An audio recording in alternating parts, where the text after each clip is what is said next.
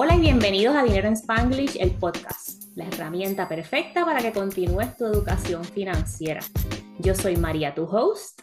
Y yo soy Silka, tu co-host, y aquí te vamos a compartir contenido simple y en español.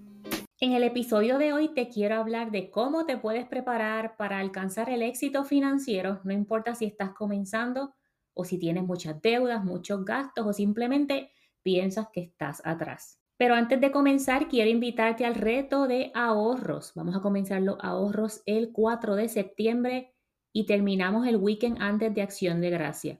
Así vas poquito a poco alcanzando tus metas de ahorro y no te endeudas tanto o no te endeudas o te endeudas menos cuando lleguemos a las fiestas de Acción de Gracia, Navidad, etcétera. Quiero aclarar que este reto lo vas manejando tú solita, tú solito por tu cuenta. Te registras, te voy a dejar el enlace abajo en las notas del show o accesa a transformatudinero.com slash ahorros. Te voy a enviar unos emails semanales con ideas, motivación y más información sobre el reto para alcanzar esa meta de ahorros que te has puesto. Esto es por tu cuenta, no me comprometo a hacer ningún en vivo, pero pendiente al grupo de Facebook Transforma tu dinero con dinero en Spanglish, que por ahí entonces hago sesiones en vivo de ser necesario. Ahora vamos a lo que vinimos hoy, María, cómo me preparo para llegar a la estabilidad financiera, la independencia financiera o simplemente llegar a lo que tú o yo hemos definido como el éxito financiero. Lo primero que tienes que hacer es comenzar y enfrentar tus números. A mí me gusta siempre comenzar, y este sería el número uno, con las metas financieras. Empieza con el resultado que tú quieres lograr a corto plazo y a largo plazo. Define esos objetivos para tu futuro y cómo lo vas a lograr y cómo vas a incorporar eso en tu presupuesto. Estas metas te van a dar dirección en este proceso. Luego quiero que enfrentes tus números en conjunto con tu presupuesto. María, ¿qué es eso de enfrentar los números? Revisa tus transacciones de los pasados 30, 60 días de la tarjeta de crédito, de la tarjeta de débito, de la aplicación que usas para enviar dinero, revisa y categoriza tus transacciones para que sepas lo que has gastado y cómo vas a establecer un presupuesto realista para el futuro. Por ejemplo, yo me he sentado con personas que me dicen, yo gasto nada más que 500 dólares en el supermercado al mes y son tres o cuatro personas en la casa. Eso hoy día, gente, es casi un poquito imposible. Otras personas que me dicen, yo gasto nada más que 200 dólares comiendo afuera y son gente que tienen familia. No me digan un número pensando que me van a hacer feliz a mí o algo que ustedes creen que va a caber en el presupuesto. Sean súper realistas con ese presupuesto. Vas a seguir entonces con la creación de tus ahorros. Puede ser el fondo de emergencia, primero que nada, o fondo de paz mental, como me gusta llamarlo a mí. O puedes comenzar también, luego que tengas ese fondo, comenzar a ahorrar también para las vacaciones del año que viene o cualquier otra cosa que tú sabes que va a ocurrir, mantenimiento de la casa, mantenimiento del auto. Tú sabes que va a ocurrir, pero no sabes cuándo lo mejor es tener dinero ahí guardado para cuando eso ocurra. Y es por eso que lancé este reto de ahorros para fin de año, porque sabemos que el fin de año viene, el calendario no se va a detener a esperar por nosotros y podemos comenzar desde ahora, preferiblemente hubiésemos comenzado en enero, pero podemos comenzar ahora a ahorrar para esos gastos que sabemos que vamos a tener a fin de año. Y si después quieres seguir ahorrando para otras cosas, me parece excelentemente. Súper fantástico, muchos adjetivos positivos.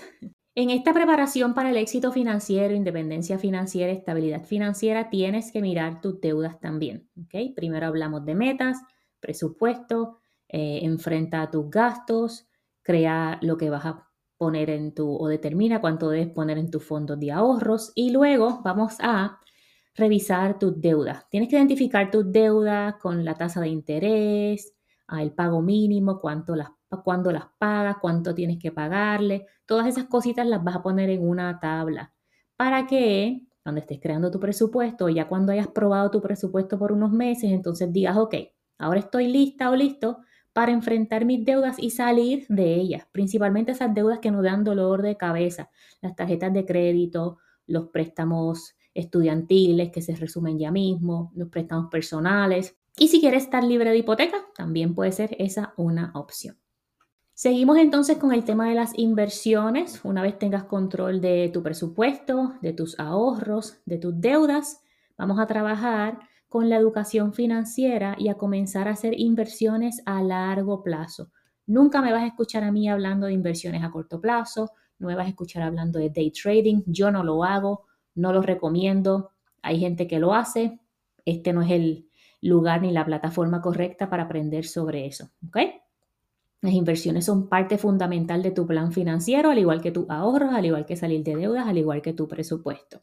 Durante este proceso también que te estás preparando para la estabilidad financiera, la independencia financiera, el éxito financiero, tienes que seguir desarrollando tus habilidades, ya sea leyendo libros, tomando cursos, puede ser el mío, el de otra persona, participando en mis talleres en vivo, sean los míos de otra persona, y buscar recursos para seguir mejorando. El tema de las inversiones, por ejemplo, eh, y el tema de las finanzas personales en general, la base no cambia.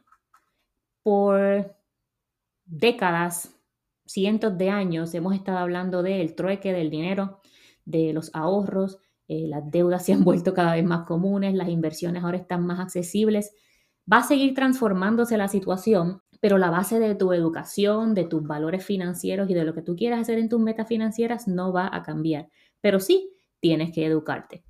Otra cosa también es que tienes que ser paciente y constante con tu proceso. Algo que tú empieces hoy, por ejemplo, tú uniste al reto de ahorros y dejas de ahorrar ya eh, el weekend antes de Acción de Gracia, porque esas fueron las instrucciones de María, y después no haces más ahorros, entonces no estás siendo constante con tus ahorros. Siempre hay una, una opción, una posibilidad o una necesidad de ahorrar, sea para fin de año, para el próximo año, para ese viaje de tus sueños, Mantén el enfoque a largo plazo y constante en tu plan financiero. Y por último, pero este quizás debe estar más adelante, evita deudas nuevas que no te generan nada. ¿okay? Una vez hayas salido de tus deudas, tengas control de tu presupuesto, estés manejando tus ahorros, tus inversiones, mientras estás en ese proceso completo, evita endeudarte más para que no vuelvas para atrás. Sí hay cosas que suceden, la vida pues nos da unos cantazos de vez en cuando y volvemos otra vez a obtener un poquito de deudas, pero si tienes ahorros, no vas para allá otra vez. Si sabes crear tu plan financiero para salir de deudas, pues entonces sales de las deudas más rápido. Si conoces tu presupuesto y reconoces tus números, sabes qué deudas puedes pagar y cuáles no. Y mientras tengas tus metas financieras al frente de ti todo el tiempo como la motivación real, entonces va a ser más difícil meterte en problemas financieros adicionales. Si te uniste al reto de ahorros, gracias y bienvenida, bienvenido. Si no te has unido, transformatudinero.com slash ahorros. Voy a dejarle el enlace en las notas del show para que así te unas y me acompañes. Gracias por escucharnos una vez más. Gracias por hacer de este proyecto de, de Dinero en Spanglish y el podcast un éxito. Estamos como finalistas para un premio de podcast, podcast nuevos que se va a dar el ganador, me parece que septiembre 22. Gracias a ti por escucharnos y gracias por estar aquí. Hasta la próxima. Gracias por escuchar otro episodio más de Dinero en Spanglish, el podcast. Esto lo hicimos para ti con mucho cariño y si quieres comenzar tu camino hacia la independencia financiera, revisa las notas del show para que veas todos los recursos que tenemos para ti, recursos gratis y recursos pagados. Es tu momento de comenzar a manejar tu relación con el dinero y encaminarte hacia la independencia financiera.